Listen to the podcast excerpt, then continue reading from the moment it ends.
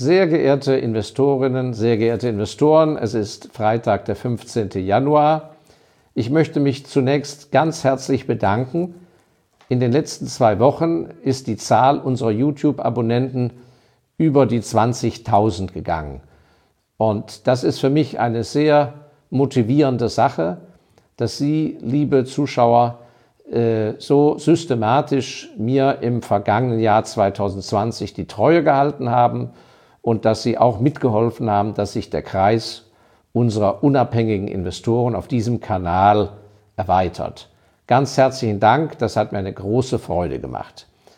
Im anschließenden Video wollte ich an sich einen sehr schönen Gesamtjahresrückblick machen, aber ich denke, ich teile einfach so spontan die Gedanken, die mir kommen, wenn ich an das Jahr 2020 zurückdenke, dass ich die einfach mit Ihnen mal teile. Ich möchte mich da zur Gesamtpolitik zu Corona-Maßnahmen nicht äußern. Da gibt es ja viel berufenere. Ähm, ich sehe ja meine Rolle darin, wenn es um das Thema Geld und Kapital geht, Ihnen meine Erfahrungen zukommen zu lassen und mein Wissen mit Ihnen zu teilen. Denn da besitze ich eine gewisse Kompetenz und äh, das möchte ich jetzt tun. Also, vielen Dank. 15. Januar, da würde ich sagen, machen wir mal einen Rückblick aufs vergangene Jahr und zwar unter dem Aspekt unseres Kapitals. Und ähm, viele von Ihnen wissen ja, dass ich schon vor sehr langer Zeit, 1975, eine Banklehre angetreten habe.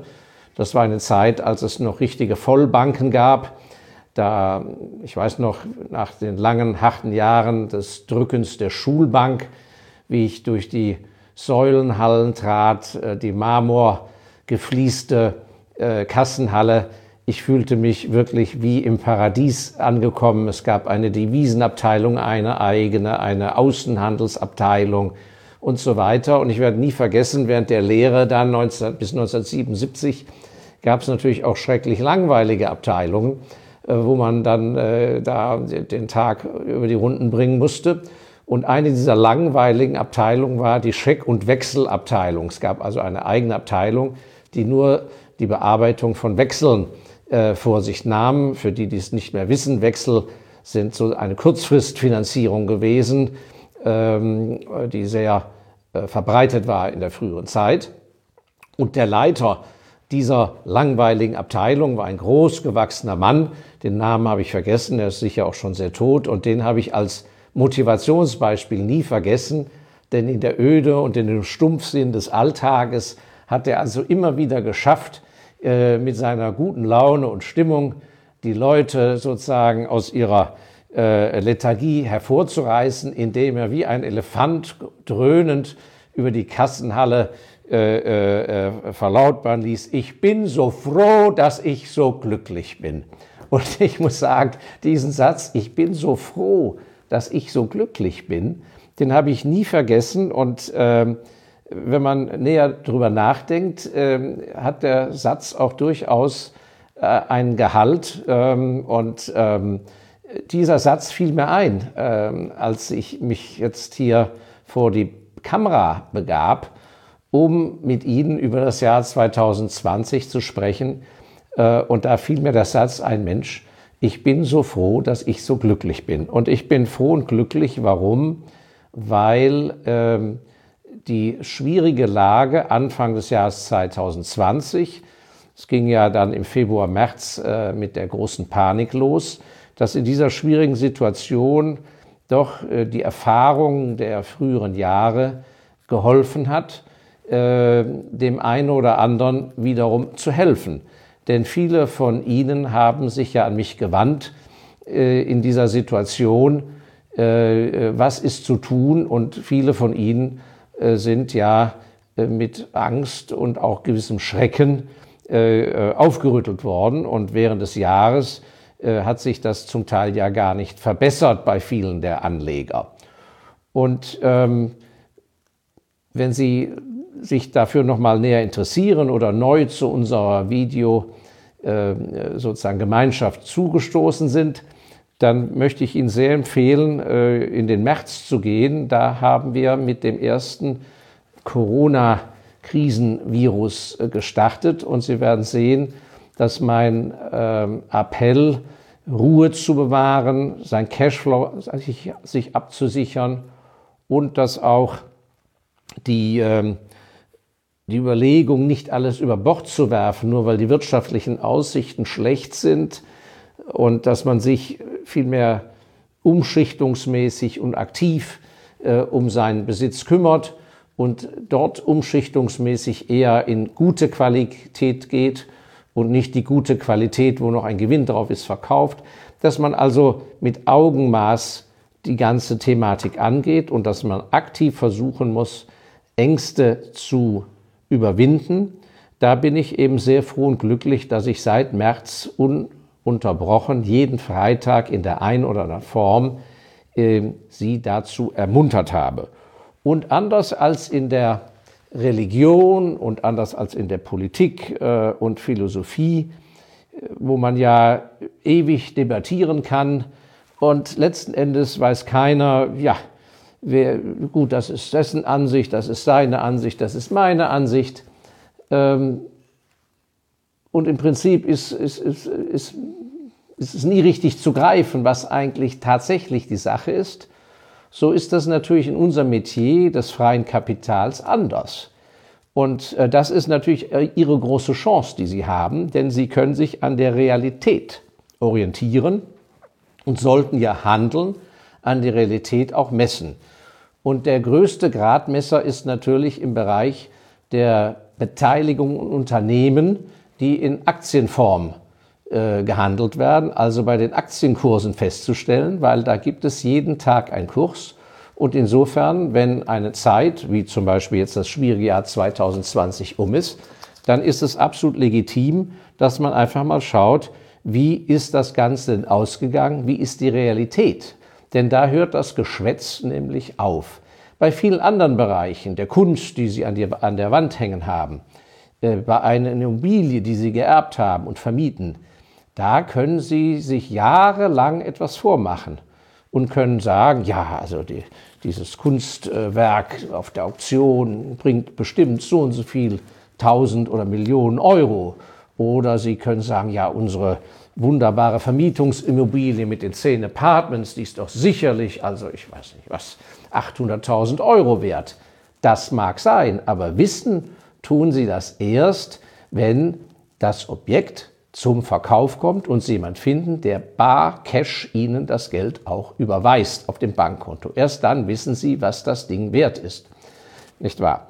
Und das Gleiche gilt ja für private Firmenbeteiligungen, die Sie vielleicht geerbt haben oder wo Sie als stiller äh, Teilhaber investiert haben oder Sie sind Kommanditist einer KG oder ein Mitgesellschafter bei einer GmbH, die nicht börsennotiert natürlich sind.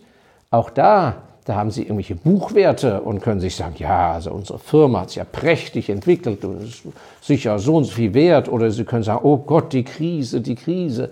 Unsere Firma ist ja gar nichts mehr wert. Das ist alles Quatsch. Wenn Sie das in Euro umrechnen wollen, wissen Sie es erst, wenn Sie das ganze Ding zum Verkauf stellen oder Ihre Beteiligung verkaufen und einen Käufer finden, der das auch bezahlt in Cash.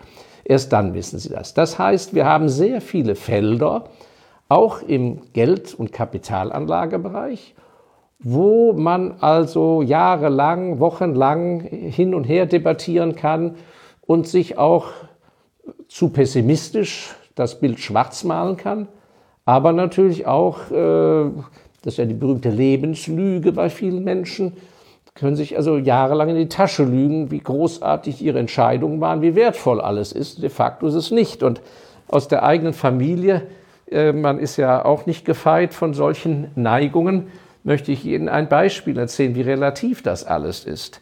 Äh, in den 20er Jahren des letzten Jahrhunderts, also zwischen den beiden Weltkriegen, aber auch schon davor, waren also wertvolle Orientteppiche äußerst begehrt und zum Teil sehr, sehr teuer.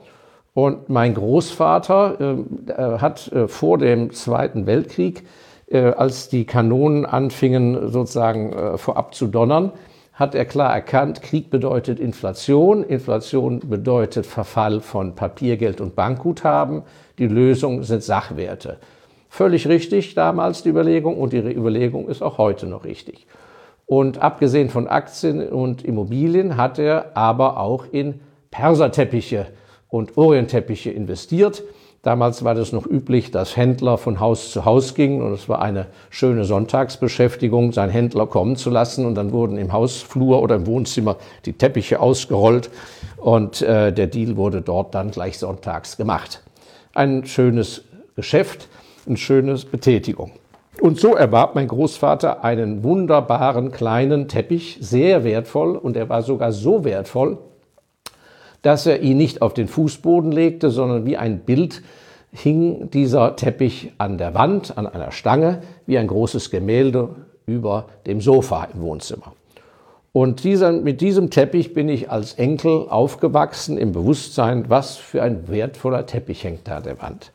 Nun, viele Jahrzehnte vergingen, mein Großvater starb, mein Vater erbte den Teppich, äh, der, weil mein Vater keinen äh, Bedarf hatte hat ihn dann aufgerollt und äh, im Speicher oder sonst wo ja, jahrelang verwahrt, bis schließlich viele, viele Jahre später der Teppich dann äh, irgendwie mal wieder auffiel und mein Vater sich daran machte, diesen Teppich doch jetzt mal zu veräußern, weil in der Familie wollte ihn keiner haben.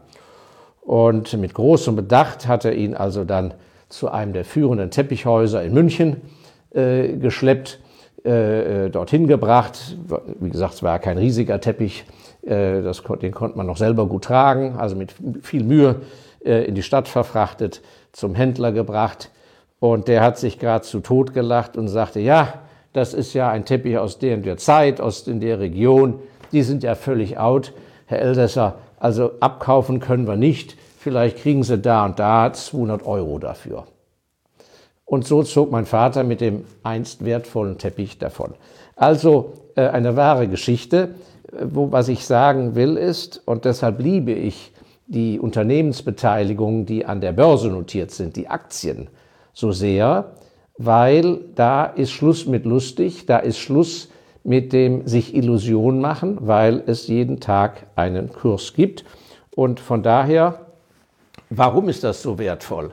Weil ähm, ich habe die Erfahrung gemacht, dass wir, wenn wir äh, die Qualität einer Firma beurteilen, ist für uns immer ein ganz wichtiger Faktor die Überlegung, was haben die Leute denn bei dieser Firma in der Vergangenheit gemacht? Wie sind die durch die Krise damals gekommen? Wie haben die sich, wenn die Firma sehr alt ist, im Krieg verhalten? Ähm, wie sind die mit Fusionen zurechtgekommen? Wie haben, sind die mit Währungsumstellung zurechtgekommen? Wie sind die zurechtgekommen, als sie das erste Mal in Amerika Fuß gefasst haben? Etc. etc.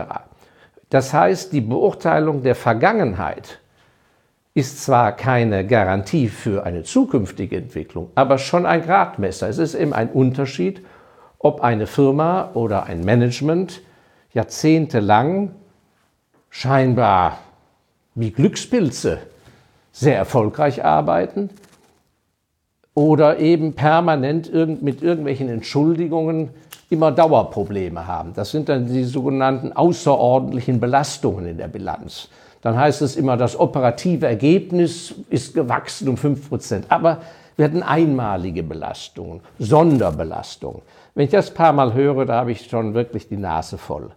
Das heißt, in der Regel baut sich Gutes über die Jahre auf und ist ein Gradmesser und eine viel bessere Garantie für weniger Risiken in der Zukunft. Das ist ja psychologisch auch einfach zu erklären, denn um gute Menschen herum, um erfolgreiche Menschen herum, um eine gute Firmenkultur herum, vereinigen sich auch entsprechend weitere Menschen. Wenn, während wenn oben ein Sausack sitzt, ja, ähm, äh, hart ausgedrückt, ist die Wahrscheinlichkeit sehr groß, dass unter dem nicht allzu schönes Gras wächst. So, und das Gleiche gilt eben auch bei Ihrer Überlegungen, wo holen Sie Ihre Weisheit her bei Ihren eigenen Geldanlagen? Wo holen Sie Ratschläge ein?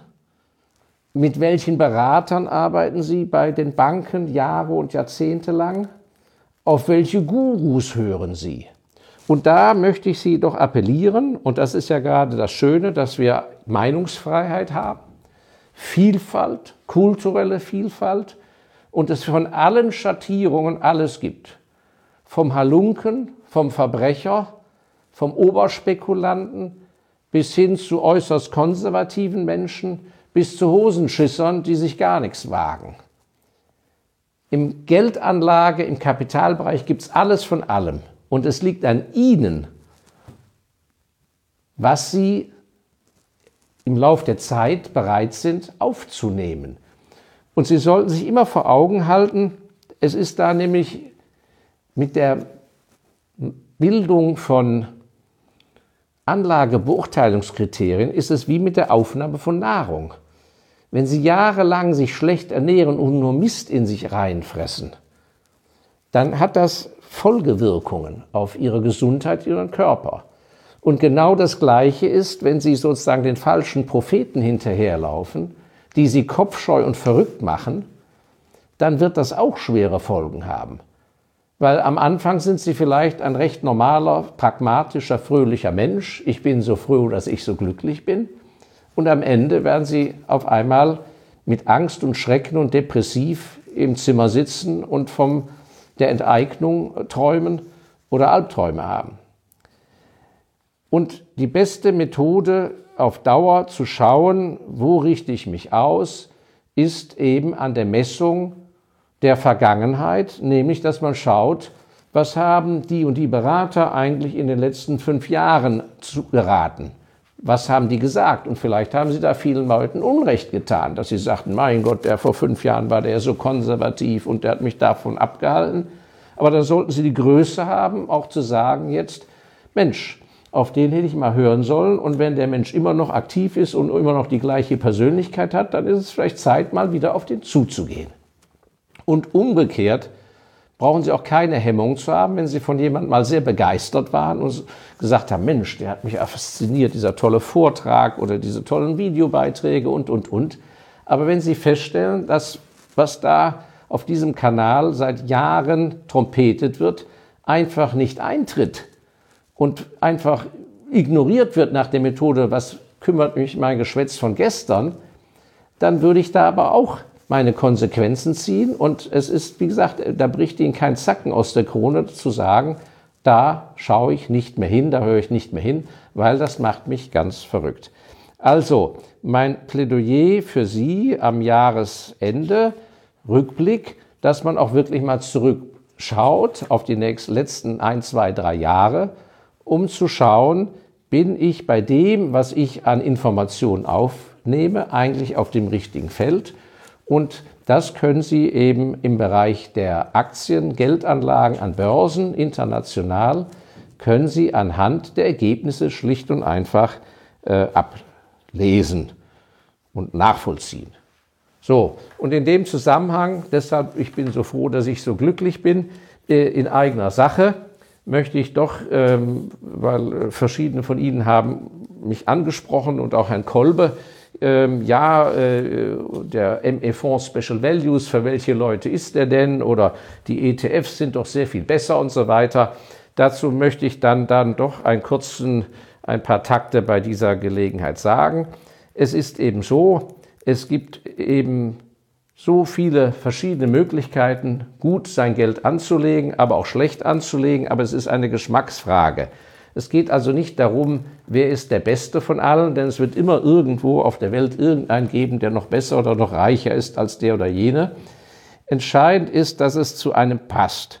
Und der ME-Fonds Special Values, den haben wir im 2002 gegründet mit etwa 5 Millionen, mit einem Kreis von sehr erfahrenen Kaufleuten, um konservativ und vorsichtig Geld anzulegen und mit einer unglaublichen Kontinuität und ohne Managementveränderung irgendwelcher Art haben wir das bis heute gemacht. Und aus den 5 Millionen sind mittlerweile über 150 Millionen erwachsen. Das heißt, in dieser Zeit sind sehr viele Kleinanleger, Sparer, aber auch Großanleger mit Millionenbeträgen unserem Kreis hinzugetreten, viele Hunderte von Anlegern, die Vertrauen gefasst haben in unser Anlagemodell, dieses offiziell gehandelten Fonds, ME-Fonds Special Values. Und die Wertsteigerung hat das eben auch begleitet. Das heißt, aus dem Ursprungskapital von 1000 pro Anteil sind mittlerweile über 3000 geworden. Aber auch für die, die später hinzugekommen sind, in den letzten zehn Jahren, hat sich der Fonds knapp verdoppelt, also plus 94 Prozent. In den letzten drei Jahren hat er auch sehr gut gewirtschaftet. Und im Jahr 2002 haben die Investoren keinen Pfennig verloren, sondern ich muss sogar nachschauen, der Herr Kolber hat mir die Zahlen durchgegeben und die soll ich hier vorlesen. Also der äh, ME-Fonds Special Value hat im Wert um plus 5,5 zugelegt und äh, wir vergleichen uns ja nicht mit Indizes und solchen Sachen, aber nur, dass Sie es einordnen können, das ist eine gute Entwicklung, plus 5,5 Prozent, denn der DAX hat 2,7 Prozent zugelegt, der Eurostox hat minus 5 Prozent gemacht, der Dow Jones in Euro, weil wir haben unseren Fonds ja in Euro-Basis, der Dow Jones auf Euro umgerechnet hat minus 4,3 Prozent gemacht. Und selbst der MSCI World Index auf Euro hat nur die Hälfte erwirtschaftet, nämlich 2,7 Prozent. Das heißt, wir schauen also auf ein extrem gutes Jahr zurück. Und in der langen Linie kann ich nur allen Investoren sagen, ein Investment, was über die Jahre und Jahrzehnte im Durchschnitt zwischen 5 und 8 Prozent erwirtschaftet, das ist eine wunderbare Sache. Dann wird es ein Jahr geben, wo man 0 Prozent hat, aber dann haben wir ein Jahr mit plus 16 Prozent oder plus 20 Prozent. Und das Entscheidende ist, dass wir in diesen Jahren die Krisen gemeistert haben. Ähm, wenn Sie das Video von mir im März anschauen, dann werden Sie ja gehört haben, dass ich meine erste äh, berufliche, im, im beruflichen Umfeld mit der ersten Finanzkrise bereits 1987 zu tun hatte. Dann habe ich im Beruf den, die große Finanzdepression in Australien 1990, 91 äh, wirklich arbeitend äh, leben müssen. Und äh, der Fonds, wie gesagt, im Juni 2002 gegründet. Das war mitten in der Dotcom-Bubble-Krise, im Telekom-Crash, der Crash des neuen Marktes, wie es damals hieß, ähm, als die Kurse im, bis März 2003 in den Keller rauschten. Da haben wir sehr konservativ agiert und viel, viel weniger eingebüßt als der Markt. Und das Gleiche vor allem 2008 im großen Lehman, äh, in der großen Lehman-Pleite, im großen Finanzcrash 2008, 2009, als die Märkte bis zu 40 Prozent einbrachen und der Fonds gerade mal die Hälfte. Das heißt also, das ist kein Vehikel, um Ihre Fragen, liebe Investoren, zu beantworten. Das ist kein Vehikel für jedermann. Es dient zwei Gruppen dieser Fonds.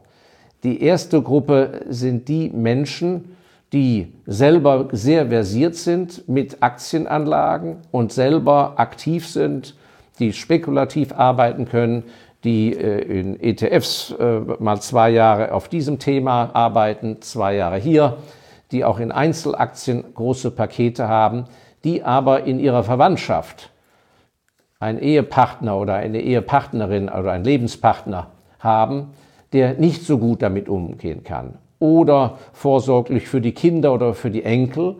Warum? Damit man ruhig schlafen kann und die ruhig schlafen können, beziehungsweise, wenn man sehr alt ist, dass man auch, ich muss es wirklich so sagen, ruhig sterben kann. Indem nicht in schwierigen Investments das Depot aufgeteilt ist, was man zwar selber gut kann, wo man aber weiß, die Nachfahren oder die Verwandten sind damit überfordert, dann ist der ME-Fonds Special Values seit 19 Jahren ein äußerst verlässliches Vehikel, weil eben mit strenger Selektion darauf geachtet wird, dass da Firmen sind in dem Depot in, über einer überschaubaren Anzahl von Firmen, die äußerst krisenresistent sind. Und die Fakten haben das bewiesen. Das ist also die eine Gruppe, äh, von denen wir sehr viele unter unseren Investoren haben. Und der andere Kreis ist der, Menschen, die bisher rein in Immobilien investiert sind oder nur in Anleihen und so weiter, die einen ersten Schritt mal in Richtung Börse machen wollen und die sich nicht selber mit den Details auseinandersetzen wollen oder auch beruflich nicht die Zeit haben, dann ist auch hier seit 19 Jahren ein sehr konservatives, verlässliches Vehikel. Und sofern Sie noch nicht engagiert sind oder noch nicht äh, sich damit beschäftigt haben, haben Sie bitte keine Hemmung. Fordern Sie bitte Informationsmaterial an. Der Herr Kolbe ist darauf eingerichtet. Unter dem Video in der Beschreibung äh, ist die äh, E-Mail-Adresse eingeblendet und ähm, wir verschicken noch Dinge per Post. Ähm, haben Sie keine Sorge, das ist dann keine Überfrachtung.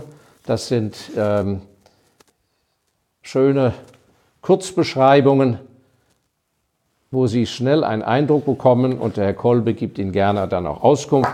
Also bitte fordern Sie Informationsmaterial an, sofern Sie das noch nicht gemacht haben. So viel zu Ihrer Frage, wofür ist eigentlich dieser ME-Fonds Special Values da?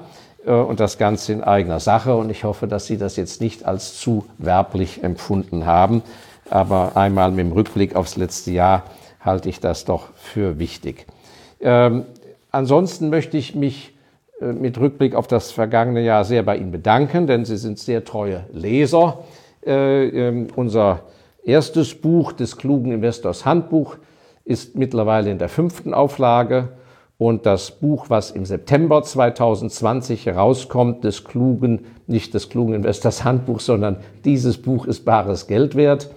Äh, dieses Buch ist bares Geld wert im September erschienen, geht jetzt am 18. Januar in die dritte, in die dritte Auflage bereits. Äh, was ist der Unterschied? Auch hier nochmal zu den beiden Büchern. Äh, das erste Buch des klugen Investors Handbuch ist ein wunderbares Buch, um einen Einblick hinter die Kulissen der Börsen zu gewinnen, wie es äh, bei den Firmen zugeht, äh, wie die Psyche vor allem der Anleger zu beurteilen ist etc. Und ich habe in diesen letzten vier Jahren, ich muss sagen, tatsächlich hunderte von E-Mails von Lesern bekommen, die sich für dieses Buch bedankt haben und ich bedanke mich auch dafür. Und das zweite Buch, dieses Buch ist bares Geld wert, das ist für den Zusammenhang ja zwischen Kapital und ihrer Arbeit. Und äh, dieses Buch ist bares Geld wert, weil es Ihnen oder vielleicht Anverwandten tatsächlich äh, viel Kummer und auch äh, Zeitverlust ersparen kann, weil es nämlich Anregungen gibt, wie man aus sich selber, aus seiner Person und aus seinem beruflichen Werdegang mehr machen kann. Auch hier die beiden Links zu den Büchern, falls Sie noch jemand kennen, der das gebrauchen kann, unter der Video. Unter dem Video ist der Link dafür da.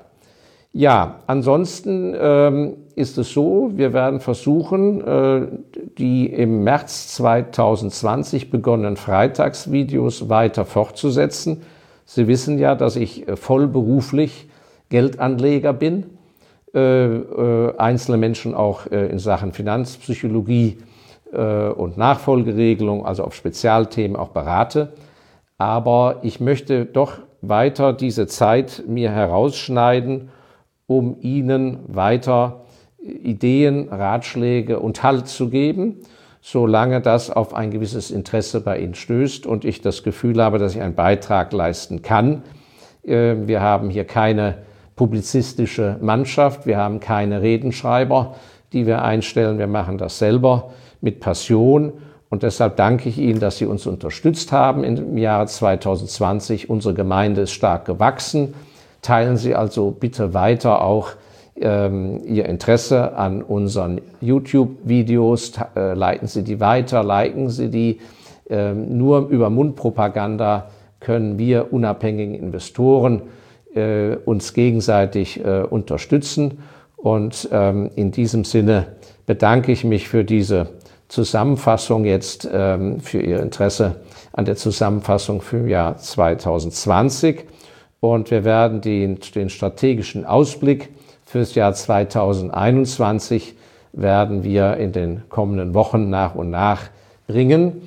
Aber im Fazit äh, muss ich sagen, bei aller politischer Unsicherheit, die existiert, die sich dann ja auf die wirtschaftliche Unsicherheit auswirkt, sehe ich unverändert das Konzept in Sachwerte zu investieren als richtig an. Lassen sich bitte nichts aufschwätzen von Themen, wo Sie kein gutes Bauchgefühl haben oder die Sie auch überhaupt nicht beurteilen können. Oder wenn Sie die Sache nicht beurteilen können wo sie kein Zutrauen zu demjenigen haben, der es ihnen anrät. Damit schaffen sie sich nur mehr Sorgen. Viele von ihnen haben die Lösungen vor der Haustür, weil sie Know-how besitzen. Wenn Sie sich also sehr gut mit Ackerboden auskennen oder mit Waldgrundstücken oder Sie haben ein extremes Know-how bei der Beurteilung von Immobilien, Renovierung von Immobilien und dem Zuschnitt, wie eine Wohnung oder ein Haus sein muss, wenn man es vermietet, dann ist das ein ganz wertvolles Kapital und lassen sich doch bitte nicht verrückt machen und sagen, ich muss jetzt auch andere Sachen haben, mit denen Sie gar nicht glücklich werden. Und umgekehrt, wenn Sie einfach keine Affinität zu Immobilien haben und Sie lieben es einfach im friedlich in Ihrem Sofa zu sitzen am regnerischen Sonntag und Ihr Depot und Sie gehen Ihr Depot durch, das macht Ihnen keine Arbeit und Sie haben Freude an Ihren Aktienpositionen oder Fondspositionen, dann brauchen Sie kein schlechtes Gewissen zu haben, dass Sie keine Immobilien haben. Es gibt Menschen, die haben ja noch nicht mal eine Mietwohnung, die wohnen in einem Hotel. Ja, Coco Chanel zum Beispiel hat die letzten Jahre ihres Lebens, ich glaube, wir müssten es nachschauen im, im, Buch vom alten Wertheimer, äh, der, der Kompagnon, der hat das ja, der Coco Chanel nach dem äh, Krieg äh, finanziert, als sie dann von Genf aus wieder nach Paris zurückging, hat er gesagt, ich zahle alles, du kriegst eine Suite im Ritz, ich bezahle die Miete für das Kleidergeschäft und, und, und, aber dafür kriege ich, wenn du tot bist, weil sie hatte keine Kinder, dafür kriege ich die Marke. Und das war wunderbar. Ja, das, jetzt bin ich aber wieder abgeglitten und von Hölzchen auf Stöckchen gekommen. Also es gibt ja Menschen, wie gesagt, die haben nur Geld, sehr viel Geld, sehr viel Aktien und leben nur in einem Hotel. Und andere äh, lieben es, einen Grundbesitz, ein Wohnsitz nach dem anderen anzuhäufen. Und da habe ich ja als Lieblingsbeispiel die Estee Lauder. Die hatte am Schluss ihres Lebens, weil sie aus kleinsten Verhältnissen sich hochgearbeitet hat, ein mühsamer Weg. Ich habe ja das Buch ihres Sohnes Leonhard Lauder neulich empfohlen im Video.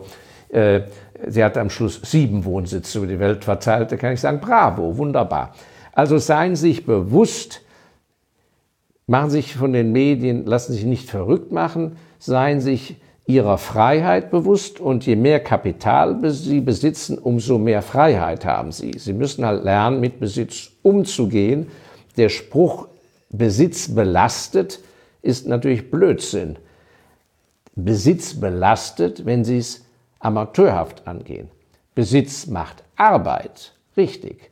Aber wenn man Arbeit richtig organisiert und delegiert, ist Arbeit nichts Schlimmes.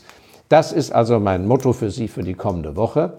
Vielen herzlichen Dank fürs Zuschauen. Alle weiteren Daten sind hinten jetzt gleich eingeblendet. Und ich freue mich auf Sie nächsten Freitag. Vielen Dank, Ihr Markus Elsässer.